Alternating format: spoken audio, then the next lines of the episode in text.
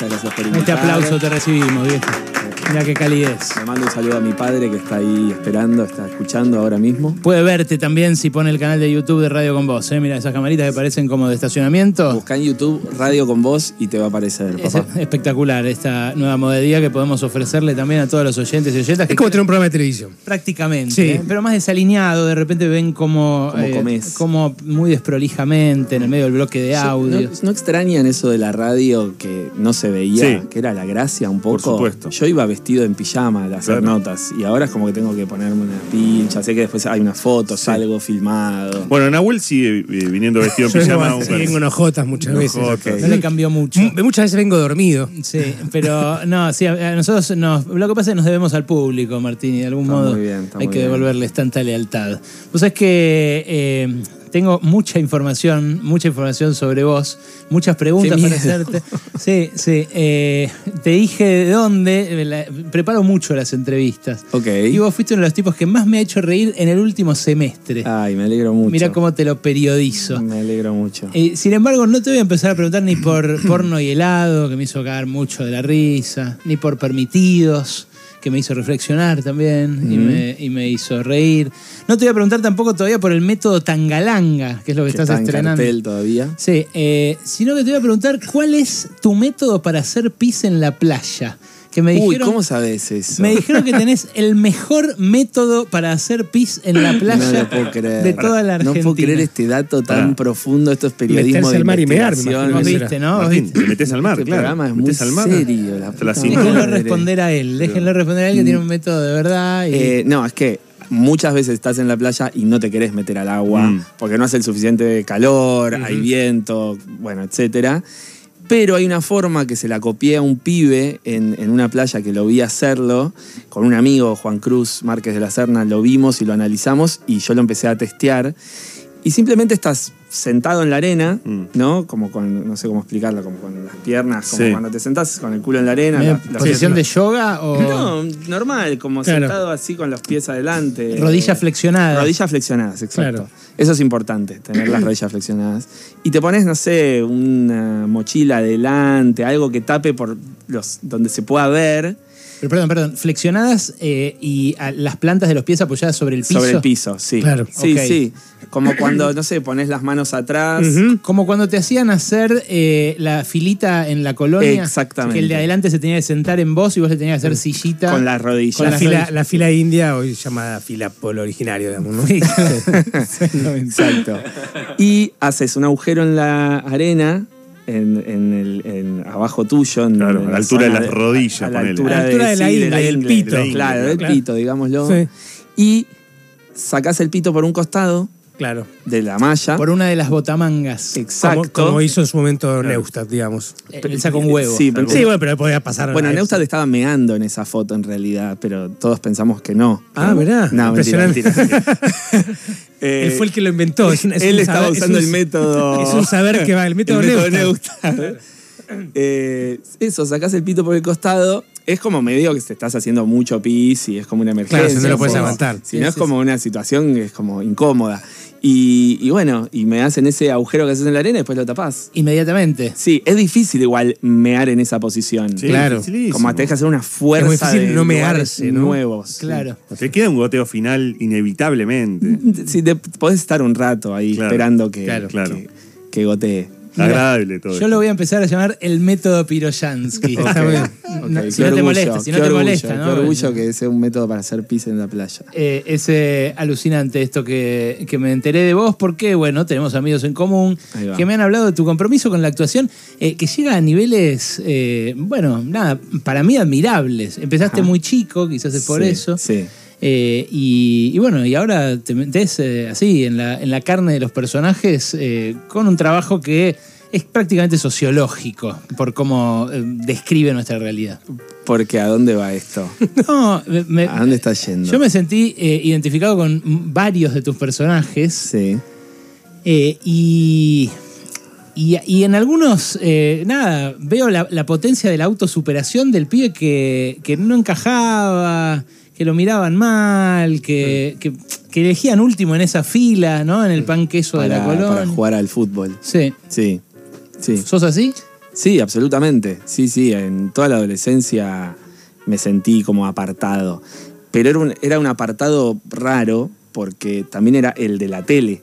Claro. Entonces, pero el de la tele es como el popular, pero yo no era el popular, porque tampoco me gustaba ser el de la tele en la escuela. Entonces, eh, un poco en porno y helado está esa cosa de, de ves que los demás salen, que los demás eh, no sé qué, y vos estás como medio con tu, tu amigo este, mirando porno un viernes a la noche. Eh, hay un poco de eso que, que es verdad, que es, es totalmente biográfico. Y en el caso de porno y helado, por ejemplo, eh, yo noté una burla del, del rock, de la- del canchero, de, ¿no? de ese otro que no te elegía y que decía, este es el raro. Sí. Eh, y, bueno, una, una especie de venganza. ¿La, la concebiste así? Igual es, es- polémico porque el personaje que encarna como este músico al que le va bien, que es el personaje de Nacho, que lo interpreta Eliseo Barrio Nuevo, que es compañero mío del colegio, eh, es lindo, es músico, le va bien, se lo ve siempre rodeado de chicas, chicos, ¿no? To- es como muy, muy libre, pero es buen pibe. Eso me parece importante, que el, Claro. que el villano o que mi némesis sea buen pibe, sea mejor pibe que mi personaje que es un desastre, es un Sí. horror, un miserable. Eso me parecía mejor porque es más odioso cuando el chabón que odias es muy buena persona que si simplemente es un forro, ¿viste? Es más fácil odiar a, a un, a un músico mala onda canchero. Bueno, por eso digo, es es una burla compleja. Vos eh, también criticás a, a- a tu, a tu autopercibido yo, ¿no? Sí, que es un personaje inventado, que no se parece a mí. O sea, eso lo quiero aclarar porque, porque solo lo que se parece es quizás en esta cosa de, de- de outcast, como de paria de- del grupo, pero, pero es un hijo de puta mi personaje. Es como un mal, mal pibe, muy Pará, mal el tipo. de permitidos también. Que en un Total, momento, claro, en un momento la piba, la, la diosa que, que Liz Solari. Liz Solari le dice, eh, bueno, otro se habría sacado una selfie conmigo, dormida, y vos se la habías sacado. Sí, sí, sí. O sea, un choto total. Sí, sí, es malo, es malo. Eso, eso a mí me hizo reflexión. Es como que se ven eh, burlas, pero que, que pegan la vuelta en algunos casos. Sí, sí. En el caso de Permitidos, aclaro, fue escrita por otros, dirigida por Winograd, que es un gran amigo mío. Y después, bueno, por de lado sí lo escribí eh, y lo dirigí. Eh, pero no sé, para mí hay algo de que los que cada vez lo, hago. Empezó en volei y siguió en porno de helado, que es que los protagonistas que estoy interpretando siempre son muy malos. Porque yo creo un poco que, que todos somos malos. Como que todos nacemos malos y nos vamos haciendo buenos. Nos van enseñando a ser buenos para poder convivir en sociedad. Pero vos ves a los nenes y los primeros impulsos de los nenes, de los bebés y los niños chiquitos, son malos. ¿No? Eh, no quieren convidar. Claro, sí, sí, ego- egoístas, egocéntricos. egoístas, egocéntricos. quieren- no- Narcisismo infantil. Sí, claro. narcisismo absoluto.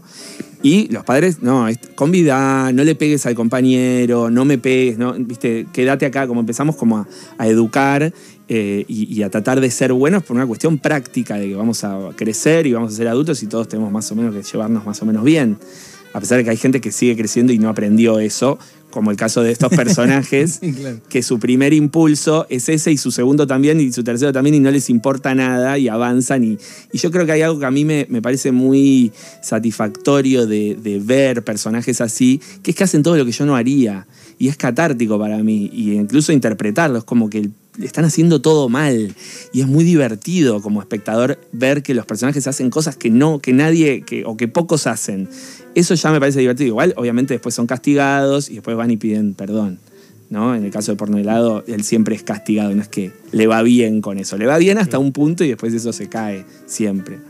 Eso, eh, vos eh, en términos de guion, lo, lo- lo tenés como un objetivo? O sea, ¿hay, hay una, una idea de moraleja en tus escritos o es simplemente el devenir de... de No lo pensaría como moraleja si solamente entiendo que lo que uno está queriendo decir, el alcance también es importante entender el alcance que tiene una serie como Porno y Helado eh, y que hay, por ejemplo, muchos adolescentes y preadolescentes que la ven, por ejemplo, y yo sé que eso puede suceder y me parece importante que yo como comunicador que estoy diciendo, entonces puedo contar que los personajes sean miserables y hagan cosas que están mal, pero me parece bueno que no sean exitosos con eso.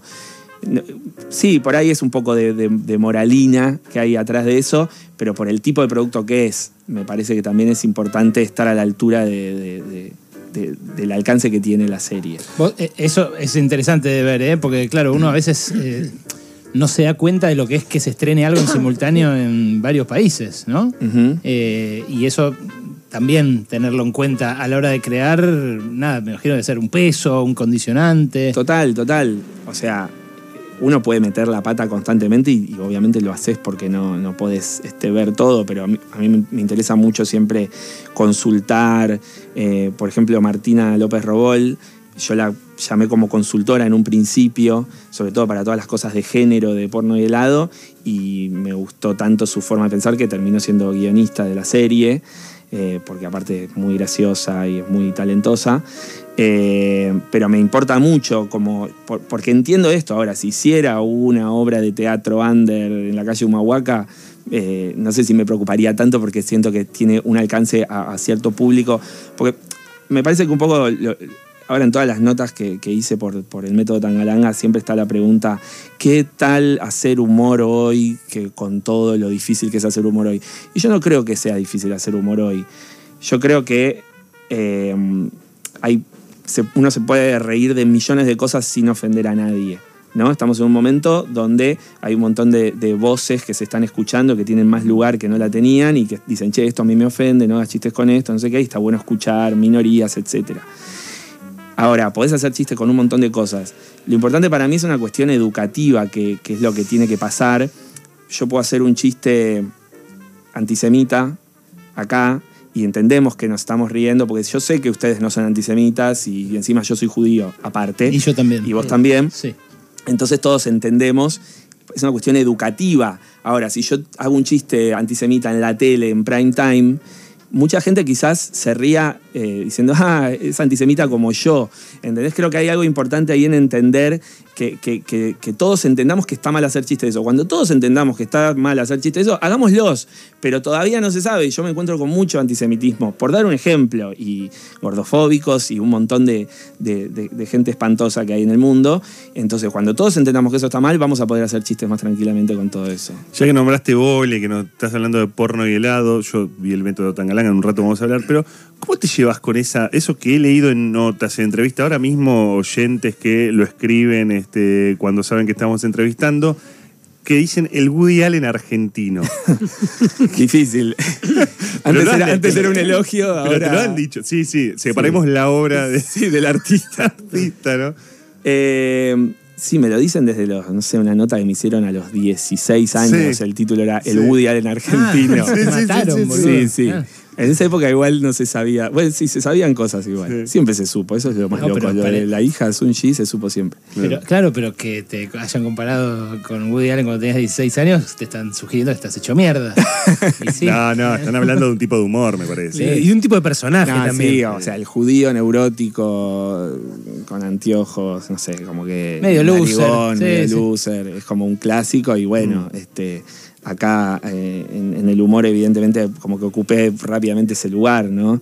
Eh, que, lo entiendo, obviamente. Hoy por hoy ya decirlo es más raro por todo lo que implica la figura de Woody Allen.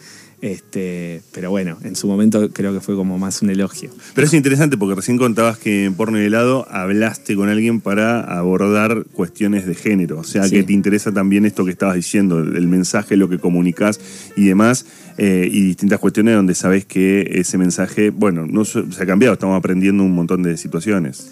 Sí, obvio, obvio. Estamos en un aprendizaje total, todos, como, como humanidad. Este, y hay mucha contradicción y mismo gente que consulto, que por ahí es muy especializada, me, me cuenta sus contradicciones con ciertos temas o sus guilty pleasures, ¿viste? Como, oh, me gusta esto que Sí, sé que no da, pero me gusta. sí. O, che, ayer escuché un disco de Michael, ¿qué onda? ¿Viste? Como, Sí. sí, yo vi el documental de Michael Jackson y me quise morir durante un año, no podía escucharlo. Ahora suena en la radio y me da cosa, pero digo, pero qué temazo, ¿viste? Como que. Y también eso de, de separar al, al artista de la obra. No sé dónde pararme yo con eso, Claro. la verdad. Creo que es muy personal. De pronto algunos te incomodan más, otros te incomodan menos. estamos todos en un proceso de aprendizaje como lo estuvimos siempre como humanidad y también hay ciclos y las cosas van evolucionando y cambiando.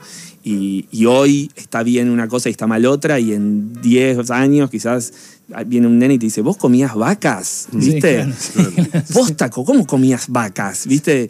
Y bueno, sí, no sé, hacíamos eso en esa época, qué sé yo. ¿Gaseosas con azúcar, de verdad? Tenían todos un auto, yo pensaba eso, y veía en la calle todos los autos que decía, todos tenemos un auto, o sea, todos los que podemos comprar un auto tenemos un auto, es ridículo. Sí, sí. Tanta gente con autos vacíos, sí. es una locura, o sea, es como... No, no, movemos 1500 o 2000 kilos de chapa, chapa. alrededor nuestro y quemamos. Quemamos combustible y llenamos eh, bueno, todo lo que está pasando y que lo estamos viendo en, en vivo y en directo. Martín, para vos hacer el método Tangaranga, donde justamente haces un personaje distinto a ese estereotipo que decís se emparenta un poco con vos, un poco con algunos de tus personajes, eh, ¿fue un esfuerzo adicional? Porque Jorge es. eh, eh, hasta estéticamente es muy distinto a vos. Sí. Eh, fue divertido, la verdad. Fue muy, divertido y sobre todo el, desafío era hacer dos personajes, porque para los que no vieron la peli, yo hago de Jorge Risi, que es un empleado de una fábrica de jabones, que es muy tímido, extremadamente tímido, que no puede hablar en público, y a través de una hipnosis que me hace Silvio Soldán, eh, empiezo a, a- a tener a Tangalanga como una especie de alter ego que sale cuando hablo por teléfono. Cuando levanto un teléfono aparece este tangalanga que es como todo lo contrario a mí, extrovertido, gracioso, este, etc. entonces ya por ese lado tenía ese desafío de, de en la misma película hacer dos, dos personajes. Y por un lado, bueno, Jorge era un placer de hacer a este hombre extremadamente tímido, sobre todo la, la oportunidad de hacer un humor más histriónico, que es algo que yo no, no- no estoy acostumbrado a hacer, pero sí hacía de chico, en Forfait, en PNP, en la escuela de Nora Mosenko, como que siempre era como muchísimo más histriónico y, mi carrera me fue llevando a lugares donde hago personajes más este, con cara más de póker, eh, que también me gusta. Pero eso por un lado, fue muy divertido el, rodaje. eh, y, y sí, a ver, yo, no sé, siento que Pablo de Porno y Helado no tiene nada que ver con, con el personaje de Permitidos o con el de Voley. Digo, eh, Pablo y el de volei comparten que, son- bueno, los tres son medio miserables, pero son como que el de volei es como canchero, intent- o cree que es canchero, el de porno y helado se- es más tonto, es más torpe, Sí. más malo también, Sí, es bastante sí. más malo. Mezquino, claro, sí. Sí, y, y es más consciente de lo loser que es, como que se siente muy inseguro consigo mismo. Qué sé yo, yo le voy encontrando matices. Quizás la gente me ve y dice, che, está haciendo siempre lo mismo. No lo sé, yo en mi proceso yo veo que, que hago cosas distintas. Eh, y también ahí surge el tema de esto, este actor hace siempre de sí mismo. Primero, no sabes cómo es ese actor en persona, con lo cual no sabes si hace de sí mismo. Segundo, si lo hace bien, ¿cuál es el problema? Sí, claro. ¿No? Hugh Grant me encanta, lo vería hacer eso que hace ese torpe, tonto, millones de veces. Y vuelvo a ver este, Notting Hill y me encanta. Digo, Sí, sí, a mí no me preocupa eso particularmente. Chaplin hizo una carrera con un solo personaje. Eh, pero existe esa cosa, esa cosa popular de, de que los actores tienen que hacer mil cosas. Bueno, pocos, la verdad. De Niro se me ocurre como uno que puede hacer varios. Al Pacino es medio siempre igual. Digo, en El Padrino nada más lo veo distinto. Eh, no sé. No, hay desafíos eh, para, me imagino, para tu oficio, que no conozco en detalle, pero hay desafíos que a veces uno los ve en actores de Hollywood y dice, este engordó 20 kilos para hacer tal eh, Sí, rol, qué sé yo. Y cada vez más una proeza personal que actoral, ¿no? Sí, como, bueno, te bancaste a hacer eso. No, sé y aparte hay capacidades, qué sé yo, como en el fútbol, ¿no? no es como que quieren un jugador que juegue de arquero, defensor y delantero increíble. Bueno, no sé, hay uno que es muy bueno atajando, otro que es muy bueno arriba, otros que son unos genios medio en toda la cancha. Sí. Este, hay de todo, no sé. Pero la transformación de Jorge a Tangalanga es interesante, incluso tiene como un, un efecto, como parece que algo, algo te toma. Sí. Eh, ahí- y ahí sí hay un cambio que se nota mucho en ese personaje que no puede hablar, no le puede hablar a nadie, Sí. eh, y en el otro que nada, termina siendo jodiendo a todo el mundo. Sí, sí, esa, esa, esa transformación, yo cuando estábamos filmando no sabía bien cómo Claro. la iban a hacer, eh, cómo Mateo Vendeschi, que es el director, la iba, la iba a llevar adelante. Entonces en el, en el rodaje yo hacía transformaciones en vivo, Claro. con la cámara grabándome, de pasar de uno a otro. ¿Y cómo eran? A ver. no lo voy a hacer. No, pero me pagan, sí. si pone una cara cuando agarra, cuando agarra el teléfono, pone una cara como, ¿viste? Y claro, después hay como un. Decía tipo el gordo que hacía Claro. bara, bara, bara, bara, bara, bara, Claro. no sé, una, así, una musiquita. ¿Te gusta Al- Tangalanga? ¿A ¿Vos el humor de Ah, Tangalanga? iba a ser, iba a ser como hacía. claro. Nah. Eh, eh, Tangalanga, sí, me gusta. No, no lo seguía tanto, la verdad, antes de la peli, sí, obviamente lo conocía. Eh, y durante el proceso de, de- de preparación de los personajes, sí, lo escuché mucho, escuché las jodas y me reí mucho, es muy divertido. Pero hay algo que me gustaría rescatar de Tangalanga, que es muy conocido por, por, su, por, por sus puteadas. Sí. Y, y creo que Tangalanga lo mejor que tenía era, era el humor absurdo que manejaba. Vos Claro. escuchás las jodas y habla cosas rarísimas, pone en jaque la lógica todo el tiempo, un placar que llueve por dentro, cosas. Todo el tiempo habla, llama, te puedo pedir unos bombones rellenos, pero el relleno mandámelo aparte. como, que la- como que sacaba a la gente de la lógica normal. Y eso me parece el, el hallazgo para mí de Tangalanga. Después, bueno, puteaba increíble, tenía una forma de hablar espectacular y un montón de cosas más. Pero me gusta rescatar eso, que creo que es algo que, que- que es lo que lo volvió quien, quien fue para mí. ¿Y tomaste contacto con algún familiar o alguien vinculado a él? Bueno, en la película participa su nieta, eh, que canta una canción en un momento, y su bisnieta estuvo en, eh, hacía de enfermera en el hospital donde Mirá. está internado Sixto. Mirá. Y ahí charlábamos un poco sobre, sobre Tangalanga, pero para la preparación del personaje yo no necesité eh, investigar por ese lado, porque yo lo- las partes que hago de Tangalanga es solamente como las jodas telefónicas, Claro. que eso es simplemente escuchar las jodas telefónicas Está grabado, claro. y entender el tono que manejaba. Mm. Eh, igual sí, obvio, después te empezás a enterar eh, mil anécdotas de él, como su como el fanatismo que tenía Spinetta, Sí. etcétera. La gente te va. Cuento en, en- en reuniones que hice de Tangalanga y la gente saca siempre una anécdota nueva y me sorprende con algo de Tangalanga. Mm. Bueno, Sixto, el amigo, existió. Sí. En la, en- en la vida real de Se Tangalanga. llamaba Sixto. Se llamaba Sixto. El personaje de Alan Zabag, ¿no? Claro, Sí, en la claro. peli. Eh, ese es muy lindo y, y, claro, recupera una época que quizás vos eras chico, porque ¿cuándo Sí. fue eh, el furor de Tangalanga? Ochentas. Sí. Claro, yo- yo, 80s, tengo tempranos 40 90. eh, y es, es de gente, creo que los que lo vivieron en vivo, que se, se copiaban los cassettes y que yo eran, hoy tendrían cuarenta y pico por ahí. Los, los que yo tengo, voy a cumplir 44 y en la adolescencia, en los 90, los cassettes de Tangalanga circulaban. Sí, circular un sí, montón. A mí no me gustaba, por ejemplo, por eso te pregunto. A mí no me gustaba para nada. Mira. Eh, la lógica de la joda telefónica no me gusta. Después me, hay cosas que empecé a entender y aparte me di cuenta también que por alguna razón la gente se engancha. Es- la gente se enganchaba, se quedaba hablando. Sí, me Yo terminé la película y me puse a escuchar. Y bueno, le pasó lo mismo a Mauro, le pasó lo mismo a Mauro. Yo estoy acá eh, sentado porque grababa en cassette lo que escuchaba en la radio de Tangalanga en los 90, o sea, eh, Ah, a ese nivel de fanatismo. Me llevó el tipo a una cercanía con un medio de comunicación que me hizo querer entrar adentro. Mira vos, bueno. mira lo que le debemos a. Tangalanga. Eh, Martín, eh, contame para terminar una fobia que tengas, un miedo irrefrenable. Uf. Qué pregunta difícil. No, bueno, hablaste recién, por ejemplo, de, de los combustibles que quemamos, de cómo estamos haciendo merda del planeta. Por ahí tenés miedo que explote todo y que se acabe la humanidad. Eh, miedo. Sí, es que eso está pasando, ya lo estamos viendo. Más Claro. que el miedo es un, es un hecho. Eh, pensé primero la muerte, pero es como muy básico. Quiero decir algo más inteligente, más. Y dale, dale, ponete más- un par más de- novedoso. unos segunditos más. Eh, bueno, miedo a la locura.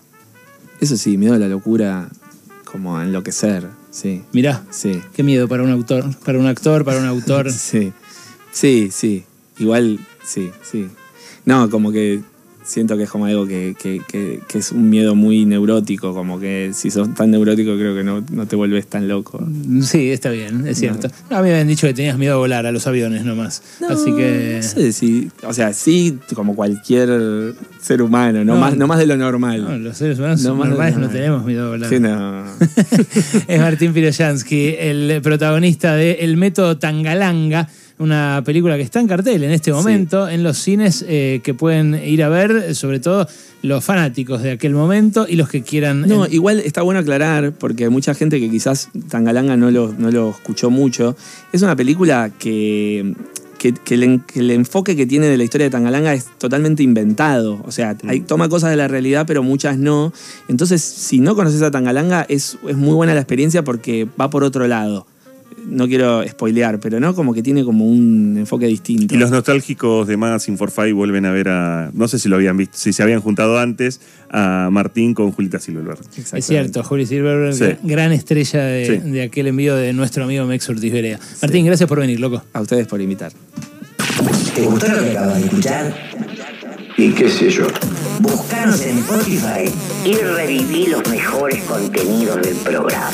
Pasaron cosas podcast. El sur de la Patagonia Argentina para profundizar sobre una noticia que ayer ya dábamos aquí al aire, que es la golpiza que le propinaron a un grupo de manifestantes que todos los años tratan de llegar al lago escondido los empleados del magnate inglés que impide la llegada de eh, turistas eh, y de lugareños al lago escondido, justamente porque se compró eh, todas las montañas de alrededor, tiene allí su mansión, su pista de aterrizaje, recibe a sus invitados exclusivos, pero no eh, permite el acceso que eh, por la vía judicial ya intentaron y obtuvieron varios grupos eh, de argentinos que, bueno, quieren hacer uso de la prerrogativa constitucional de poder disfrutar de todas las vías navegables que están en nuestro territorio.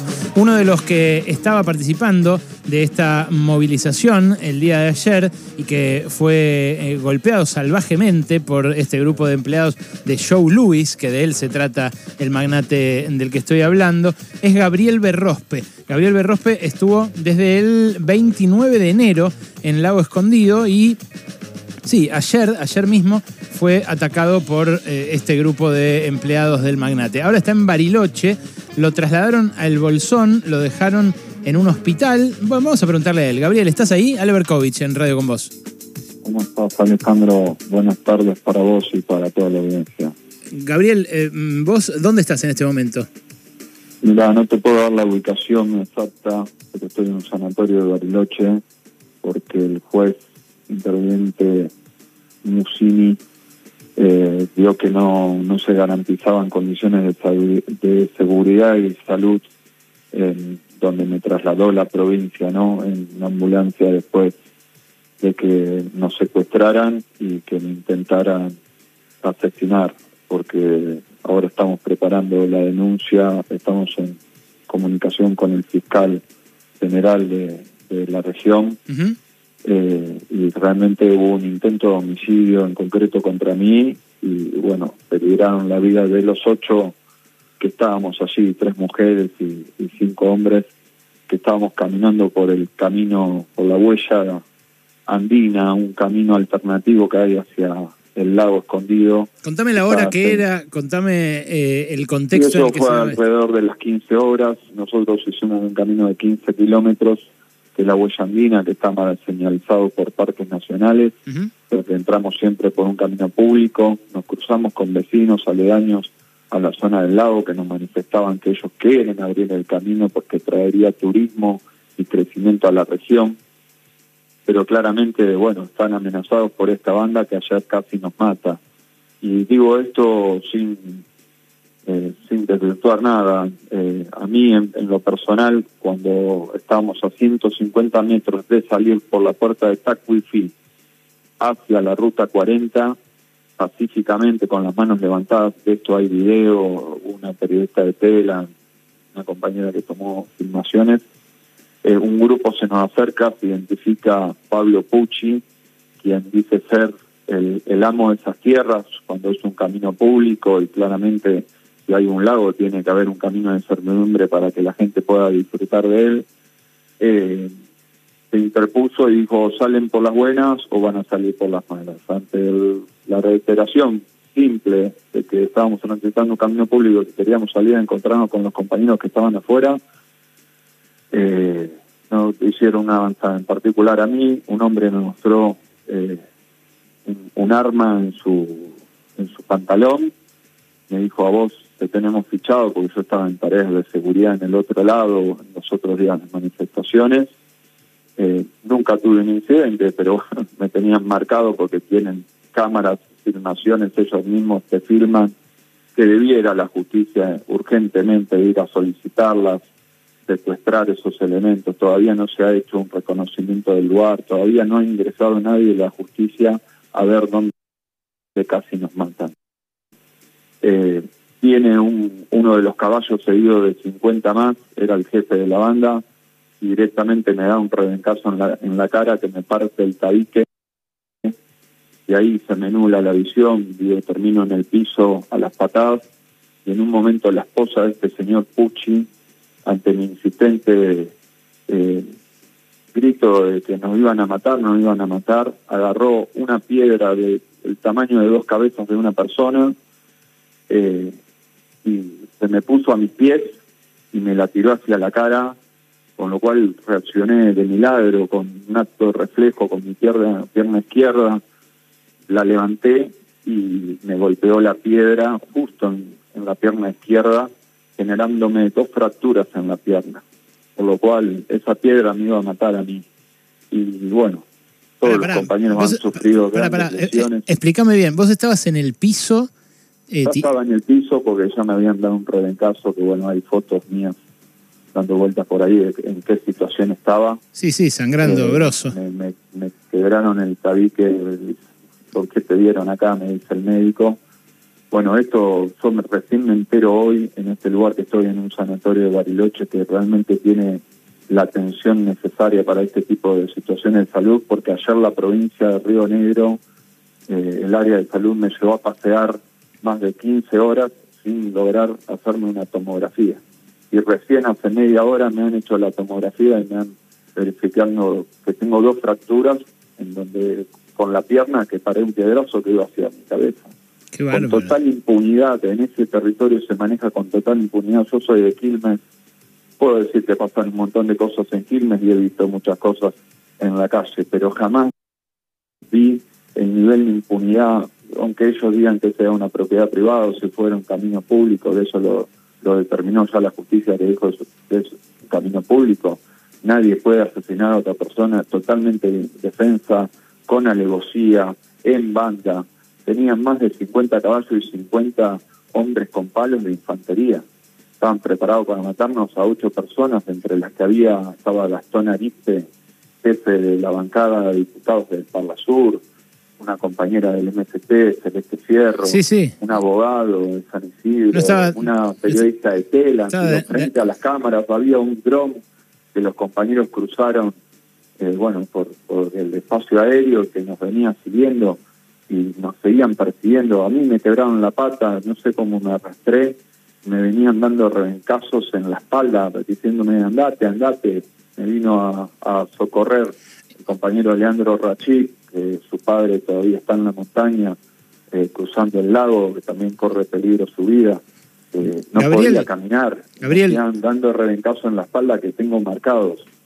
Es Tre- increíble la No, situación, la impunidad de esta gente. No, es todo tremendo. Para todo esto la policía estaba ahí mirando. Eso te iba a preguntar, eso te iba a preguntar, Gabriel. La, la, eh, porque sé que había policía ahí. eh, ustedes, ocho, estaban aparte. Nosotros, para, para graficarte, Sí. eh, fuimos por un camino que termina del lado de adentro del, del camino público Tacuifi. Eh, entonces la policía estaban estas esta asociación ilícita mafiosa que tiene Lewis, porque a- acá algunos le dicen vaqueanos.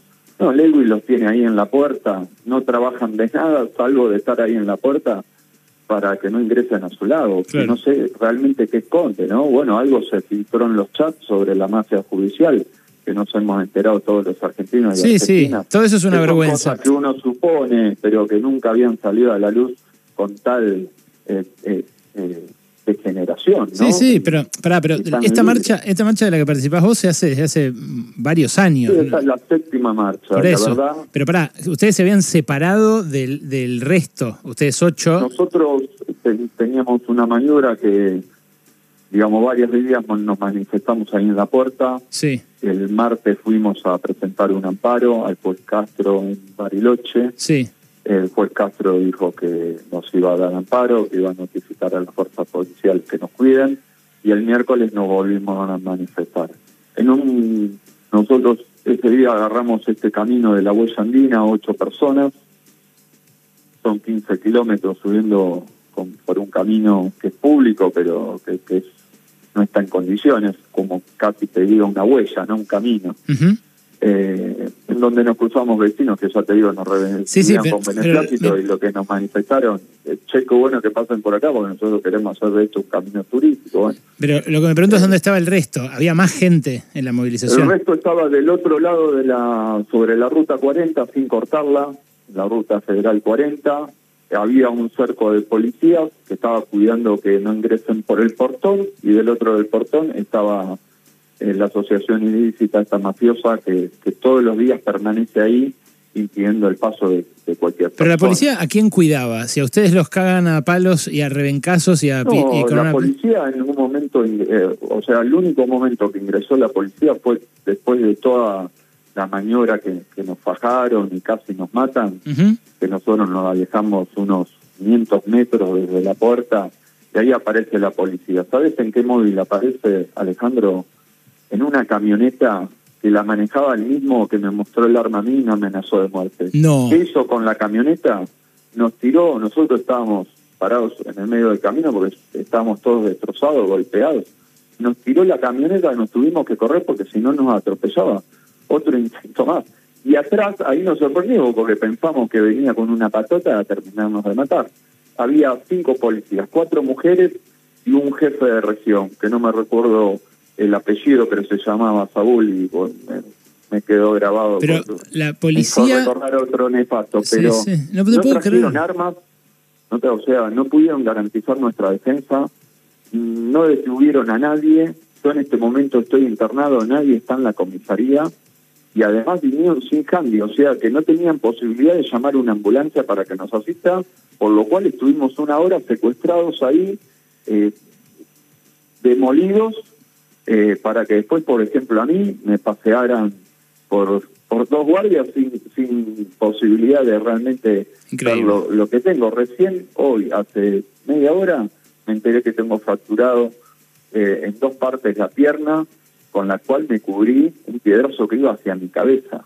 Increíble. Gabriel, Increíble que me hubieran matado ahí. Yo le decía al juez que, que- que me trasladó de esta clínica eh, del hospital del Bolsón, en donde apareció gente extraña preguntando y demás por mí, a ver que no eran de, los militantes que nosotros estamos en la manifestación. Y le pedí que me saque de ahí por seguridad, porque además de hacerme perder el tiempo, mientras se agravaban mi problema de salud y me manoseaban eh, y me movían y viste torcían las fracturas que tengo que son deslizamientos que después van a cirugía eh, corría el río Unida y después digamos eh, Musini la verdad le, le agradezco que haya por una cuestión de seguridad llamado a una ambulancia para que me trasladen a Bariloche porque me decían te tenés que trasladar por tus propios medios cuando uno se, traba, se traspasa del Bolsón a Bariloche pasa por el camino de Tacuyí. ¿Qué me pudiera pasar a mí si yo voy con mi auto particular, además que estoy convaleciente, que no corresponde? Eh, si me pasa algo en la ruta, Alejandro, hoy capaz que no podría estar hablando con vos. Yo la imagen que tengo y que no puedo borrar de mi mente es que casi me matan y yo rogaba por mi vida porque ya, evidentemente, con toda la sangre que tenía encima y todos los golpes y la demasía que tenían ellos, porque hubo, era una banda de, más de 100 tipos, eh, que esta persona igualmente no parara ni un segundo y como si fuera eh, un, un lateral tome distancia y me arroje la piedra a un metro de distancia.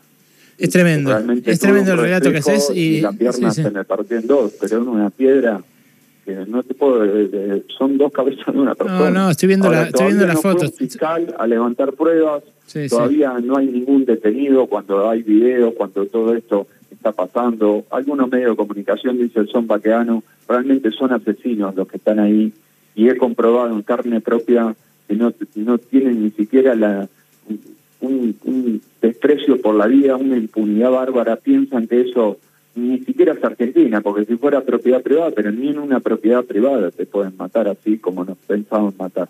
Gabriel, un Y abrazo, decir loco. que me rescataron mis compañeros, porque si no, no te podría estar contando esto. Esto es terrible. Que te mejores y gracias por este rato.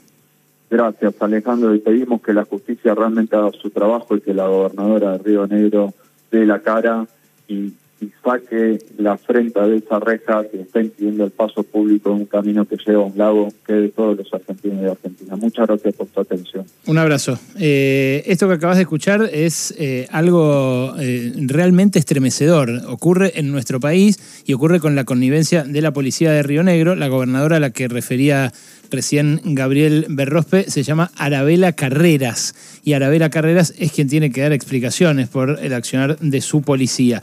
Ahí, en esa manifestación donde estaba recién Gabriel Berrospe, yo no lo presenté así, pero es referente del peronismo de la soberanía, así se llama la agrupación eh, que integra, pero estaba también Cele Fierro del MST, del Movimiento Socialista de los Trabajadores, de la izquierda, Eh, estaba el cuñado de nuestro Juan Braceli, eh, que subió también a sus redes, él se llama Leandro Rachid, eh, y eh, aparece en sus redes justamente llevándolo en andas a Gabriel Berrospe, a quien acabas de escuchar, cuando le rompieron la nariz de un rebencazo ante la mirada cómplice de esos policías.